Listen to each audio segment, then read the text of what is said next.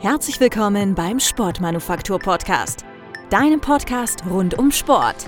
Schön, dass du eingeschaltet hast. Moin moin und herzlich willkommen. Ja, heute begrüße ich wie bereits angekündigt den Pressesprecher der Hamburg Towers, Rupert Fabich. Er ist aber nicht nur Pressesprecher, er ist unter anderem auch Podcast-Hoster oder auch Moderator. Ja, Rupert, für mich bist du Hans Dampf in allen Gassen. Das ist natürlich an dieser Stelle positiv gemeint. Stell dich doch kurz selbst einmal vor. Wer bist du? Hallo Eka. Ich muss ein wenig lachen, als ich das gelesen habe bei der ersten Fragestellung Hans Dampf in allen Gassen. Denn tatsächlich gab es mal, als ich 17, maximal 18 war, einen Artikel im Eichsfelder Tageblatt in Duderstadt über mich als Basketballer. Da wurde ich von der Sportredaktion zum Sportler der Woche ausgezeichnet. Und der Artikel begann damit, dass geschrieben wurde, Rupert Fabig ist ein Hansdampf in allen Gassen. Damals bezog sich das darauf, dass ich in mehreren Mannschaften gespielt habe. In unserem Verein als Jugendlicher war das ja möglich. Und überall war ich dabei. Und das hat sich eigentlich so ein bisschen fortgesetzt in meinem restlichen Leben, dass ich am liebsten einen 48-Stunden-Tag hätte, mindestens, um so viel machen können wie möglich. Ich mag es beispielsweise auch gar nicht, spät aufzustehen, lange zu schlafen. Ich bin immer ganz heiß morgens, spätestens um 6 Uhr bin ich wach, weil ich Bock habe, den Tag zu beginnen.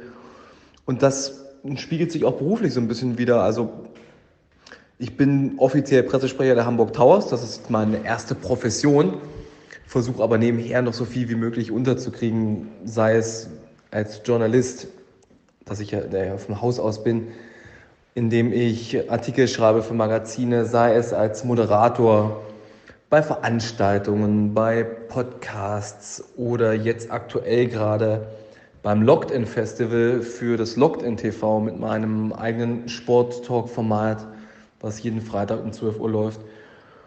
Ich bin eigentlich dabei, wo man dabei sein kann. Also wenn es irgendeine Einladung gibt zum Event abends, ich wüsste nicht, wann ich zuletzt eine ausgeschlagen hätte und aus welchem Grund. Ich nehme privat alles mit, was geht. Für mich kann es nie genug geben. Ich freue mich über alles, was angeboten wird und nehme so gut wie alles wahr, weil ich einfach Spaß dran habe. Das Leben, Beruf wie privat, ich, äh, bereitet mir viel Freude. Du bist ja Pressesprecher der Hamburg Towers. Wie ist es denn dazu gekommen? Ich bin, wie ich eben schon betont habe, von Haus aus ja Journalist, sogar Redakteur. Habe acht Jahre lang beim Göttinger Tageblatt gearbeitet, hauptsächlich in der Sportredaktion. Und war 2017 dann Göttingen so ein bisschen überdrüssig. Nicht im negativen Sinne, sondern ich vergleiche es mal ganz gerne mit einem Buch, das ich fünfmal gelesen habe. Göttingen war also ein Buch und es war ein schönes Buch und es hat mir Spaß gemacht, das zu lesen. Und nachdem ich es fünfmal gelesen habe, dachte ich mir, okay, du kennst jetzt alles in- und auswendig. Zeit für ein neues Buch. Und dann habe ich mich umgeschaut, was es so gibt. Für mich war eigentlich relativ klar, ich wollte schon einen sportbezogenen Job weiterhaben, weil Sport seit meinen frühesten Erinnerungen einen ganz wichtigen Bestandteil meines Lebens darstellt. Sei es aktiv, aber auch passiv als großer Sportbeobachter. Und dann habe ich komme selber aus dem Basketball, habe ich mir geschaut, was gibt es in der Basketball-Bundesliga für Jobs. Und habe gesehen, aha, die Hamburg Towers, damals Zweitligist. Aber Hamburg habe ich witzigerweise als einzigen Zweitligisten reingenommen, weil es eine Großstadt war und ich eigentlich Lust auf eine Großstadt hatte. Und ja, Hamburg hat eine Praktikumsstelle ausgeschrieben in der Presseabteilung. Nun habe ich, wie gesagt, als festangestellter Redakteur gearbeitet, also die Praktikantenebene weit hinter mir gelassen und dachte aber, okay, ey, bewirbst dich einfach. Was soll denn schiefgehen? So, es schadet nichts, sich einfach mal zu bewerben. Hab mal angerufen, habe gesagt, ja, hier steht eine Praktikantenstelle ausgeschrieben. Die ist nur ausgeschrieben bis zur Bewerbung bis Ende Mai. Wir haben es jetzt Anfang Juni, steht noch drin. Meinte der, mein jetziger Kollege Olli damals, ach, das ist ja blöd gelaufen. Die haben wir nicht rausgenommen. Naja, gut. Eigentlich ist die Bewerbungsfrist durch, aber wenn du es jetzt gesehen hast, wollen wir nicht unfair sein bewirb dich gerne, schick uns mal was. Habe ich am gleichen Abend noch was geschickt. Am nächsten Morgen bekam ich einen Anruf, ob ich mir denn vorstellen könne, mal zum Bewerbungsgespräch vorbeizukommen. Dann bin ich nach Hamburg gefahren, Bewerbungsgespräch. Lief auch alles ganz gut. Und da haben sie gesagt schon, okay, wenn wir dich nehmen, dann Praktikumsstelle ist für drei Monate ausgeschrieben. eventuell kann man noch das geringfügig verlängern, aber danach auf gar keinen Fall eine Perspektive. Und ich dachte mir, ja, okay, wenn sie mich nehmen, ey, du gehst hin nach Hamburg, ziehst da um, machst das Praktikum, du bist mit fast zehnjährigen Berufserfahrung ausgestattet, du bist zu gut für, für eine Praktikumsstelle. Die können nach dem Praktikum gar nicht anders, als sich behalten. Ja, dann kam die Zusage, ich bin binnen ja, drei Wochen nach Hamburg umgezogen, habe die Praktikumsstelle angetreten für 200 Euro monatlich und nach zwei Wochen praktisch der Geschäftsführer schon gesagt, okay, wir würden das gerne auf sechs Monate verlängern, dann auch zu etwas besseren Bezügen. Also ich musste nicht mehr von 200 Euro monatlich leben. Und dann, als so Winterpause war, zeichnete sich schon ab. Der damals noch amtierende Pressesprecher Daniel Hein, auch ehemaliger Profi, total cooler Kollege, gerne zusammengearbeitet habe, wollte nicht weitermachen, wollte was eigenes Neues ausprobieren. Und dann sind die Towers an mich herangetreten, gefragt, ob ich seine Nachfolge mir vorstellen könnte anzutreten. Und das war dann eben die Wette, die ich auf mich selber platziert habe, die ich in dem Moment gewonnen hatte. Und seitdem bin ich Pressesprecher jetzt seit drei Jahren, hatte zwei Zweitligasaisons, eine weniger erfolgreiche erste, eine sehr erfolgreiche zweite, die mit dem Aufstieg in der Meisterschaft geendet ist. Und nun eine Erstligasaison, die jetzt in den Büchern ist, da es für uns nicht mehr weitergeht. Wir sind nicht Teil dieser zehn Mannschaften, die noch den Meister ausspielen in einem Turnier, sondern für, für uns ist einfach Schluss, weil es wirtschaftlich mehr Sinn ergibt. Wir haben aber damit auch die Klasse gehalten und sehen uns kommendes Jahr in der ersten Bundesliga wieder. Aus meiner Sicht war natürlich 2019 das Towers-Jahr, der Aufstieg. Wie habt ihr darauf hingearbeitet und was war das für ein Gefühl, ein Moment am Ziel angekommen zu sein? 2019 war in der Tat das Towers-Jahr. Das lief alles zusammen. Wir haben da sehr lange darauf hingearbeitet. Und ich wir sage, meine ich eigentlich zu geringsten Anteilen mich weil ich rechne mir nicht viel Anteil zu. Ich wurde auch nach dem Aufstieg oder nach der Meisterfeier wurde mir ein paar Mal gratuliert und ich habe das eigentlich immer abgelehnt, weil ich gesagt habe, ey, ich jetzt da sitze und den Spielbericht schreibe oder du, die Mannschaft gewinnt nicht ein Spiel weniger oder mehr, die machen nicht einen Korb mehr oder weniger. Ich habe null Einfluss auf den Aufstieg.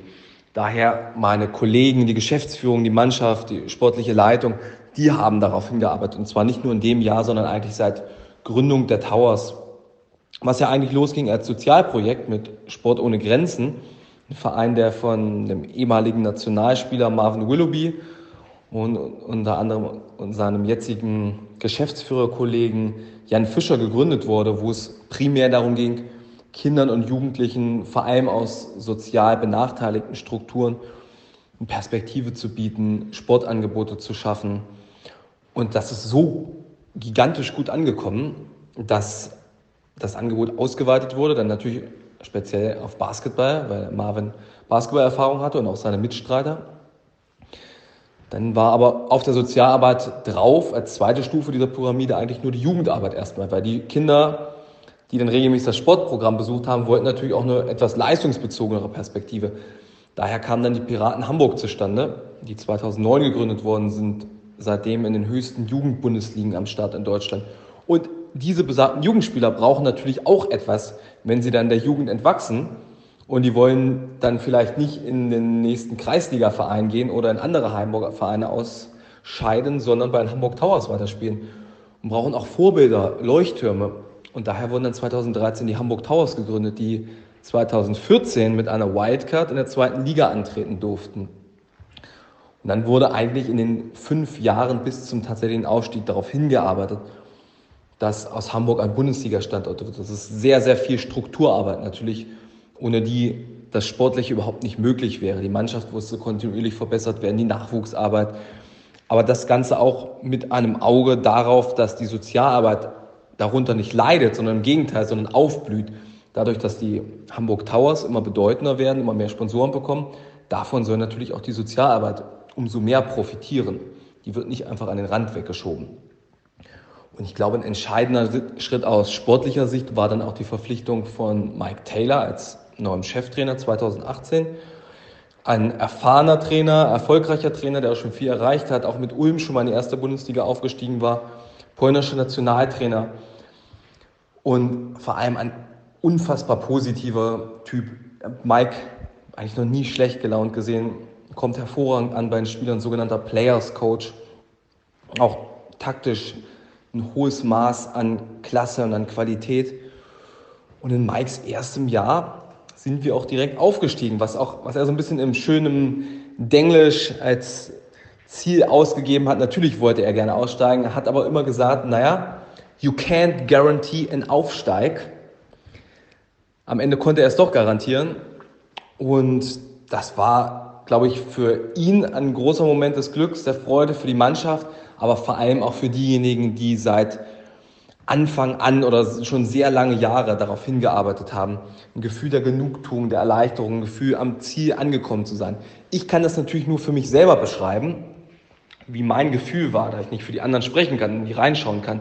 Ich habe es schon ein bisschen angeschnitten. Also ich habe nie darauf bestanden, dass ich einen Einfluss daran genommen habe, dass wir aufgestiegen sind.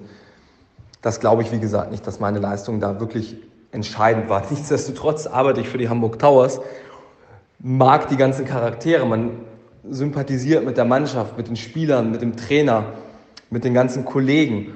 Und selbstverständlich habe ich mich extrem gefreut. Und es war für mich ein Gefühl, ich habe ja auch das Jahr darauf hingearbeitet, zumindest in meiner journalistischen Funktion und auch gedanklich und auch etwas, was ich erreichen würde. Ich wollte ja in die Bundesliga. Und dann am Ziel angekommen zu sein, war es erstaunlicherweise kurze Freude und dann so ein Gefühl, ein ganz kurzes Gefühl der, ich will nicht sagen Gleichgültigkeit, aber der, der Fragestellung, ja, jetzt bin ich am Ziel angekommen, was ist jetzt eigentlich? Und dann aber direkt wieder umgeschaltet in den Modus, ja, jetzt geht's weiter. Jetzt bereiten wir uns auf die erste Liga vor. Also ich bin kein sonderlich emotionaler Mensch, was den großen Vorteil hat, dass mich die tiefsten Täler nicht wirklich mitnehmen und keine Folgeschäden davon ziehen, was natürlich auch den Nachteil hat, dass es, wenn es euphorische, schöne Momente gibt, für mich jetzt keine absolute Ekstase gibt oder sehr selten. Aber ich habe mich natürlich enorm gefreut und habe aber recht schnell in den Modus umgeschaltet, okay, nächster Tag und jetzt bereiten wir uns eben auf die erste Bundesliga vor. Was glaubst du, was bedeutet Sport für die Gesellschaft? Ich meine jetzt Sport, wo man als Zuschauer dabei ist, zum Beispiel Basketball oder auch Fußball. Der Einfluss von Sport auf die Gesellschaft ist, glaube ich, nicht zu beziffern. Das sage ich als jemand, der ein absoluter Zahlenfreak ist, ein Statistik-Nerd. Ich wünschte, man könnte die ganze Welt in Zahlen berechnen. Das geht aber nicht und Sport ist ein sehr gutes Beispiel dafür, dass es nicht geht. Sport ist für mich ein kulturelles Gut und auch ganz fest in der Gesellschaft verankert, weil es Möglichkeiten schafft, Menschen, die vermeintlich ungleich sind oder zumindest ungleiche Voraussetzungen haben, auf eine Bühne zu bringen, dass sie unter gleichen Voraussetzungen etwas Gemeinsames machen können, die Menschen, die normalerweise nicht mit in Kontakt miteinander kommen, zusammenbringt. Die Sport ist etwas, was Werte schafft, wie Fairness, Respekt, Toleranz, eine Teamfähigkeit vermittelt aber auch für den Einzelnen unheimlich viel bedeuten kann. Man entwickelt eine gewisse Kompetitivität, die ja auch abseits vom Spielfeld, auch von der Laufbahn, vom Schwimmbecken wahnsinnig wichtig sein kann im beruflichen Leben, privat. Man lernt mit Erfolgen umzugehen, man lernt aber auch mit Niederlagen umzugehen. Auch das kann man wieder aufs normale Leben ummünzen. Ich, ich könnte jetzt drei Stunden ausführen. Also das ist, die Vorteile und Effekte von Sport sind ja eigentlich hinlänglich bekannt. Sei es so simple Dinge, dass es die kognitiven Fähigkeiten verbessert, dass es dass ein aktiver Körper für ein aktives Gehirn sorgt, dass man kreativer ist, wenn man sich vorab bewegt hat, was ja auch Schülern allein schon zugutekommt, dass man Stress abbaut, dass man Aggressionen abbaut. Also ich glaube nicht, dass wir jetzt hier den Rahmen sprengen sollten mit dem Podcast, aber der Wert von Sport für die Gesellschaft ist ungemein. Plus etwas, eine These, die ich auch vertrete, Profisport ist natürlich zu einem gewissen Maß auch Unterhaltungsbranche. Und da spricht aus meiner Sicht auch gar nichts dagegen. Es ist ja auch was Schönes, wenn Sport Menschen unterhalten kann, als Zuschauer ganz einfach auch, wenn sie sich Vorbilder nehmen können Oder wenn sie einfach Spaß dran haben. Also da gibt es nichts Verwerfliches, wenn man einfach eine Freude hat, anderen Menschen beim Sport zuzusehen. Und selbst wenn der Sport nur nebensächlich ist, wenn es nur darum geht, bei dem Ereignis dabei zu sein, bei dem Event zu sein, sehen und gesehen werden oder sich einfach mit Freunden zu treffen und dann läuft das Fußballspiel bei Sky nebenan und eigentlich geht es nur darum, dass man die Runde genießt, ist doch gar kein Problem. Ist doch auch eine feine Sache, wenn Sport dafür sorgt. Was sind denn weitere Ziele der Towers? Weitere Ziele der Towers haben wir jede Menge. Ich würde jetzt exemplarisch einige herausgreifen. Beginnend mit der Bundesligamannschaft, mit den sportlichen Zielen, wo wir vorhaben, uns zu etablieren in der ersten Liga. Wir hatten jetzt eine erste Saison, die sehr schwierig war sportlich. Wir hatten sicherlich auch zu großen Teilen etwas Glück, dass wir jetzt am grünen Tisch auf jeden Fall in der Liga bleiben. Wir hätten noch zwölf Spiele zu spielen gehabt, waren Tabellenletzter, punktgleich mit dem Vorletzten. Nur der Letzte wäre abgestiegen. Sicherlich hätten wir eine Chance gehabt, das Ganze sportlich zu lösen. Hätten wir auch gerne gemacht. Jetzt haben wir es so am grünen Tisch bekommen, weil es keinen Absteiger gibt nach dem Saisonabbruch, zumindest im teilweise Saisonabbruch für die unteren sieben Teams. Ist letzten Endes für uns aber auch ein Glücksfall, weil wir einfach ganz sicher in der ersten Liga bleiben. Da möchten wir uns jetzt fest etablieren und auch mittelfristig zu den besten acht mindestens gehören, zu den Playoff-Teams. Langfristig sicherlich auch mal um die Meisterschaft spielen, um internationale Wettbewerbe. Dann ein weiteres Ziel der Towers ist die Vorantreibung der Sozialarbeit, der Jugendarbeit. Wir bauen beispielsweise in Wilhelmsburg ein neues Vereinszentrum, wollen zum Quartiersportsverein in Wilhelmsburg aufsteigen. Das Vereinszentrum wird auch bezuschusst vom, von der Stadt Hamburg und von Deutschland. Von, an sich jetzt aus Berlin kommen auch Förderzuschüsse. Das wird 2021 beginnen, der Bau des Vereinszentrums. Dürfte nämlich jetzt an 2023 abgeschlossen sein. Und das soll einfach eine riesige Begegnungsstätte auch werden für alle Menschen aus Wilhelmsburg. Und da wird auch nicht nur Basketball angeboten. Es gibt eine Sporthalle da drin, es gibt aber auch ein Fitnessstudio, Gesundheitssport. Es ist einfach eine Möglichkeit für Menschen zusammenzukommen, völlig unabhängig der sozialen Hintergründe, der geografischen Herkunft. Es können auch alle Hamburger kommen, das ist auch nicht exklusiv etwas für Wilhelmsburger. Das ist ein großes Projekt, was wir gerade vorantreiben, wo wir auch weitere Sportarten versuchen in unseren Hamburg Towers e.V., der mittlerweile knapp 500 Mitglieder zählt, zu integrieren.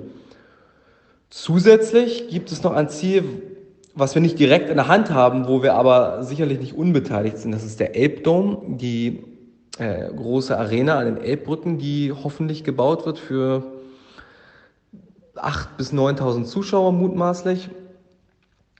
Die wird gebaut von einem unserer Hauptgesellschafter und ist wiederum für uns natürlich perspektivisch eine Spielstätte, die wir nutzen können, um einfach viel mehr Zuschauer anzuziehen. Unsere ED Optics Arena in Wilhelmsburg ist immer ausverkauft. Die ist immer voll mit 3400 Zuschauern seit Dezember 2018 verkaufen wir jedes Spiel aus.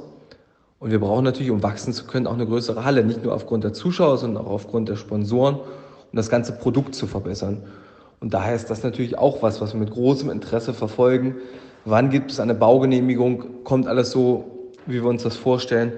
Und dann freuen wir uns in vielleicht fünf Jahren auch ein Spiel um die Meisterschaft oder um die Playoffs, internationales Spiel im Elbdom an den Elbbrücken auszutragen, als Wilhelmsburger Quartiersportverein.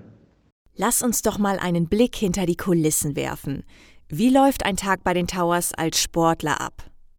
Das ist eine interessante Frage, weil es nicht, nicht so einfach pauschal zu beantworten ist. Ich selber beschreibe meinen Job ja immer als den, der nichts damit zu tun hat mit einem Staubsaugervertreter oder einem Autoverkäufer. Das heißt, wenn ich morgens zur Arbeit gehe, weiß ich nicht, verkaufe ich heute Brötchen, Autos, Staubsauger oder decke ich Dächer. Und bei einem Profisportler ist es ähnlich. Es gibt eine gewisse Regelmäßigkeit, es gibt aber auch eine große Varianz. Ganz pauschal vereinfacht gesagt, ein Sportlertag bei den Hamburg Towers. Wir gehen davon aus, dass ein Spiel pro Woche ist und das Spiel ist am Samstag. Dann kann man sagen, Montag bis Mittwoch zweimal täglich Training, beinhaltet auch Athletiktraining, Krafttraining und Individualtraining. Auf jeden Fall fest zweimal täglich Training, wo man auch seine Mitspieler sieht. Donnerstag und Freitag einmal Training. Die ganze Woche beinhaltet das Videostudium. Zum einen lässt man das eigene Spiel vom vergangenen Wochenende Revue passieren, zum anderen natürlich dann auch die Vorbereitung auf den kommenden Gegner. Taktikstudium, individuelle Vorbereitung zu Hause. Man muss auch das Scouting des nächsten Gegners natürlich studieren, um zu wissen, wie verteidige ich meinen Gegenspieler, wie wollen wir gegen den nächsten Gegner angreifen. Dann am Spieltag, am Samstag, von dem wir ja ausgehen, morgens ein kurzes sogenanntes Shoot-Around, wo man sich einfach nochmal eine Stunde einwirft und nochmal die wichtigsten Spielzüge durchgeht. Und dann abends das Spiel, in dem Fall ein Heimspiel. Zwei Stunden vorher, denke ich, in der Arena umziehen, akklimatisieren, einwerfen, warm machen, spielen, im Optimalfall Spiel gewinnen, dann hinterher nochmal im VIP-Raum gemeinsam zusammenkommen zum Essen. Und wenn es wirklich ein gutes Spiel war und man hat entsprechend Pause bis zum nächsten Spiel, dann eventuell Samstagabend auch nochmal weggehen, kurzzeitig. Sonntag ist dann vor allem nach dem Sieg in der Regel trainingsfrei. Es ist ein Auswärtsspiel, fahren wir meistens, in allermeisten Fällen, außer das Spiel ist jetzt wirklich ein bis zwei Stunden entfernt, am Tag zuvor bereits mit dem Bus hin. Dann es, gibt es abends häufig nochmal eine kurze Einheit in der gegnerischen Halle und dann am Spieltag ist es das gleiche. Morgens Shootaround, abends Spiel, rückfahrts nachts und dann ist der Folgetag nahezu immer frei, weil man ja eigentlich kein sinnvolles Training gewährleisten kann, wenn man in der Nacht zuvor noch Bus gefahren ist. Was mir immer wichtig ist, ich glaube, es gibt immer ein falsches Bild auf den Profisport oder viele Leute, die sich im Profisport nicht wirklich auskennen, nicht nah dran sind, sagen immer, ah, Profisport ist ja ein absoluter Traumjob, was es auch ist, aber die sagen eben, oh, Traumjob, die sitzen den ganzen Tag zu Hause rum, trainieren zweimal, machen, gehen ihrem Hobby nach und sonst haben die nichts zu tun und werden gut dafür bezahlt. Wer nah dran ist, weiß, das ist nicht so. Es ist zum einen eine physische Regenerationspause wirklich vonnöten, wenn man so oft trainiert und auch eine psychische. Und in den Pausenzeiten befasst du dich ja auch trotzdem mit Basketball. Du scoutest, du bist mit dem Studium des, des Trainingsplans und des nächsten Gegners beschäftigt. Und wirklich mental abschalten kann man allenfalls am freien Tag und das auch nur, wenn man am Vortag gut gespielt hat. Wenn man ein schlechtes Spiel hat, dann hängt einem das in den Köpfen und im schlimmsten Fall wirklich bis zum nächsten guten Spiel. Also es ist eine große Belastung, physisch wie psychisch, wenn man Profisportler ist. Nichtsdestotrotz toller Job und ich glaube, 90 Prozent derjenigen, die ihn ausüben, lieben ihn auch. Rupert, ich komme jetzt zu einem Thema, worüber nicht gerne gesprochen wird. Verdienst. Vielleicht magst du mal aus dem Nähkästchen plaudern. Was verdient ein Erstligaspieler pro Jahr brutto? Ich finde es sehr schade, dass über das Thema Verdienst nicht häufiger gesprochen wird. Weil aus meiner Sicht ist das etwas, was man ruhig offenlegen kann oder zumindest weitgehend offenlegen kann. Beispielsweise ist es in der NBA so, dass alle Gehälter offen sind. Es ist ganz klar, zu welchem Vertrag welcher Spieler unterschrieben ist. Was in der NBA natürlich auch sicherlich damit zusammenhängt, dass es ein, eine Gehaltsobergrenze gibt und daher die Verträge offen sein müssen, um auch für die Liga und für die Journalisten zu sehen, okay, wie viel Platz unter dem sogenannten Salary Cap ist noch, wie viel Gehalt kann eine Mannschaft noch ausgeben. Ich verstehe, dass es in der freien Marktwirtschaft, der sich auch, deren Gesetze sich auch der Sport unterzieht, etwas anders ist. Andererseits spricht aus meiner Sicht auch nichts dagegen. Außer vielleicht in einer Neidgesellschaft, die wir in Deutschland, glaube ich, etwas ausgeprägter haben als anderswo. Pauschal kann ich aber auch hier wieder nicht sagen, was ein Erstligaspieler pro Jahr brutto verdient. Die Spannen sind riesig. Also es kann vom zwölften Mann, dem 18-Jährigen, der gerade seinen ersten Profivertrag bei der schlechtesten Mannschaft der Liga hat oder der Mannschaft mit dem kleinsten Budget der Liga hat, beginnen und kann bis zum besten Spieler der Liga, der beim FC Bayern München spielt, gehen. Da werden sicherlich auch Millionengehälter gezahlt. Da gibt es Spieler, die verdienen in der Saison eine Million. Und dann gibt es auch Spieler, die müssen zusehen, wie sie über Wasser halten, weil sie aber erst 17, 18 sind. Es ist wirklich sehr, sehr schwer zu sagen. Du brauchst in der ersten Liga ein Mindestbudget von drei Millionen, jeder Verein. Und das geht hoch bis zum FC Bayern, der dieses Jahr ungefähr 25 Millionen hat. Es gibt in der Basketball-Bundesliga die überwältigende Mehrheit der Spieler, die davon professionell leben kann. Also es gibt praktisch keine Teilzeitprofis mehr in der Basketball-Bundesliga. Und du kommst gut mit aus mit deinem Gehalt. Es gibt auch, glaube ich, viele Spieler, die verdienen sechsstellig im Jahr. Es gibt auch Spieler, die kommen nicht an diese sechsstelligen Summen ran. Daher kann ich es nicht konkret sagen, was ein Erstligaspieler brutto verdient. ist natürlich trotzdem immer noch gar kein Vergleich zur NBA, wo die Superstars 40 Millionen im Jahr kriegen und es Mindestgehälter gibt und eigentlich jeder ein Millionengehalt ohne weiteres beziehen kann. Jetzt haben wir viel über die Towers gesprochen, auch wenn du natürlich viel breiter aufgestellt bist. Was machst du denn am liebsten und warum? Keine Sorge, ich selbst sehe immer schon zu, dass ich nicht zu kurz komme, habe ja schon ein paar Mal angedeutet, was ich sonst noch ganz gerne mache, wo ich aktiv bin. Was ich am liebsten mache, nun ja, wenn es jetzt wirklich ums rein Private geht, ich bin auch privat ein sehr großer Sportfan. Ich schaue einfach gerne Sport an und da mache ich keine große Ausnahme, mag nahezu jede Sportart. Schaue mir die vor Ort sehr gerne an, sei es im Stadion, in der Halle oder auch vor dem Fernseher.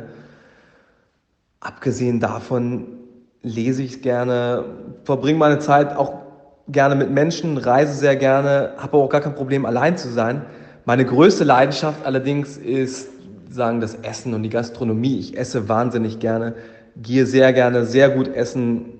Da schaue ich dann auch manchmal gar nicht so sehr aufs Geld, weil es mir wirklich so viel Freude bereitet. Für mich Essen auch ein Teil der Kultur ist, wo man zusammensitzt, sich ausgiebig unterhält und dabei das Essen genießt. Das ist für mich weit mehr als nur reine Kalorienaufnahme und Befriedigung irgendwelcher Gelüste. Und das kann ich auch alleine sehr gut, wenn ich mich einfach hinsetze und ein Buch dabei lese oder Zeitung lese und ganz in Ruhe esse. Ich koche natürlich dann auch verständlicherweise sehr gerne. Das sind Dinge, die ich wirklich privat schätze und genieße. Was beruflich betrifft, ich mag meine Moderationstätigkeit sehr gerne. Ich große Freude, von dem Publikum zu stehen, das zu unterhalten und auch möglichst meinungsstark zu agieren. Nicht unbedingt in der klassischen Bittstellerposition zu sein, Frage, Antwort, Frage, Antwort, sondern ich mag es einfach mich mit Menschen zu unterhalten. Und wenn das durch Zufall, ohne dass ich es eigentlich richtig mitkriege, noch aufgezeichnet wird, sei es durch einen Podcast oder dass jemand die Kamera drauf hält oder da 50 Leute davor sitzen, dann sei es so. Aber ich möchte gerne einfach gute Gespräche führen, habe Spaß daran, mit anderen Menschen zusammen zu sein auch Dinge zu recherchieren, herauszufinden, diese journalistische Tätigkeit. Sportreporter ist immer noch mein Lieblingsberuf, mein Traumberuf und ich mochte das wahnsinnig gerne, als Sportredakteur aktiv zu sein. Das ist auch etwas, was ich so ein bisschen vermisse, weil du als Pressesprecher natürlich eine recht einseitige Sicht auf die Dinge hast. Und ich mag es auch, die neutrale Sicht zu haben und Dinge so anzusprechen, wie ich sie sehe und nicht mit meiner Meinung hinter dem Berg halten zu müssen. Naja, weil sie ja eingefärbt sein müsste aus einer Vereinssicht oder aus einer Seite, aus der ich heraus agiere. Das sind Dinge, die mich immer noch glücklich machen, wenn ich die umsetzen kann in irgendeiner Form. Und wenn man es ganz simpel sagen möchte, die so eine Top 3, was mir wirklich wichtig ist, wo ich wirklich Freude daran habe, was ich am liebsten mache. Sport, gutes Essen gute Menschen. Das wirklich von der Bekanntschaft, die ich auf der Straße mache, wenn ich jemandem guten Tag sage, bis hin zu Hause, zu meiner Freundin, zu meiner Familie. Wohin darf deine Reise gehen? Ich mag es, wie du die Frage formuliert hast. Wohin darf deine Reise gehen? Sie soll nirgendwo hingehen. Klar habe ich durchaus Wünsche und Ziele, aber sie darf vor allem. Ich lasse mich gerne auch überraschen und bin für sehr, sehr viel offen ich sehe das Leben so ein bisschen wie so ein Adventskalender. Und da ich Schokolade sehr gerne mag, für mich ist jeder Tag ein Türchen hinterm Adventskalender und ich weiß nicht, was sich dahinter verbirgt. Ich weiß aber, es ist Schokolade, es ist süß und es ist lecker und es ist schmackhaft. Ich weiß nicht, ob das jetzt Schokolade in Form eines Nikolausstiefels ist oder eines Tannenbaums, aber ich weiß immer, es ist süß. Also jeder Tag ist ein Türchen im Adventskalender, jeder Tag ist ein Überraschungsei leckerer Schokolade. Und daher darf die Reise wirklich überall hingehen. Sie darf gerne im Journalismus bleiben, auch sehr gerne im Sport. Und ich glaube, das sollte und muss sie vielleicht sogar auch, weil das so ein fundamentaler Bestandteil meines Lebens ist. Der Sport und auch gerade der Leistungssport, der Profisport, das mag ich, das fasziniert mich, das begeistert mich. Aber da bin ich relativ offen. Ich mag es auch in Hamburg sehr gern. Hamburg ist eine wunderbare Stadt. Vor fünf Jahren hätte ich aber nicht darauf gewettet, dass ich jetzt in Hamburg wohne. Und wenn du mir jetzt sagst, wo siehst du dich in fünf Jahren, kann ich dir die Frage nicht beantworten, weil ich es so weit in die Zukunft nicht sehen kann. Gar keine Chance. Wie gesagt, vor fünf Jahren hätte ich nicht gedacht, dass ich jetzt in diesem Moment einen Podcast mit dir aufnehme, hier in Hamburg. Und daher kann ich dir nicht sagen, in fünf Jahren sehe ich mich in Hamburg, in Berlin, in München. Ich glaube, es sollte schon eine große Stadt sein, die ich ganz gerne mag. Und es sollte ein Job in Journalismus sein und auch sehr gerne in Moderation und im Sport.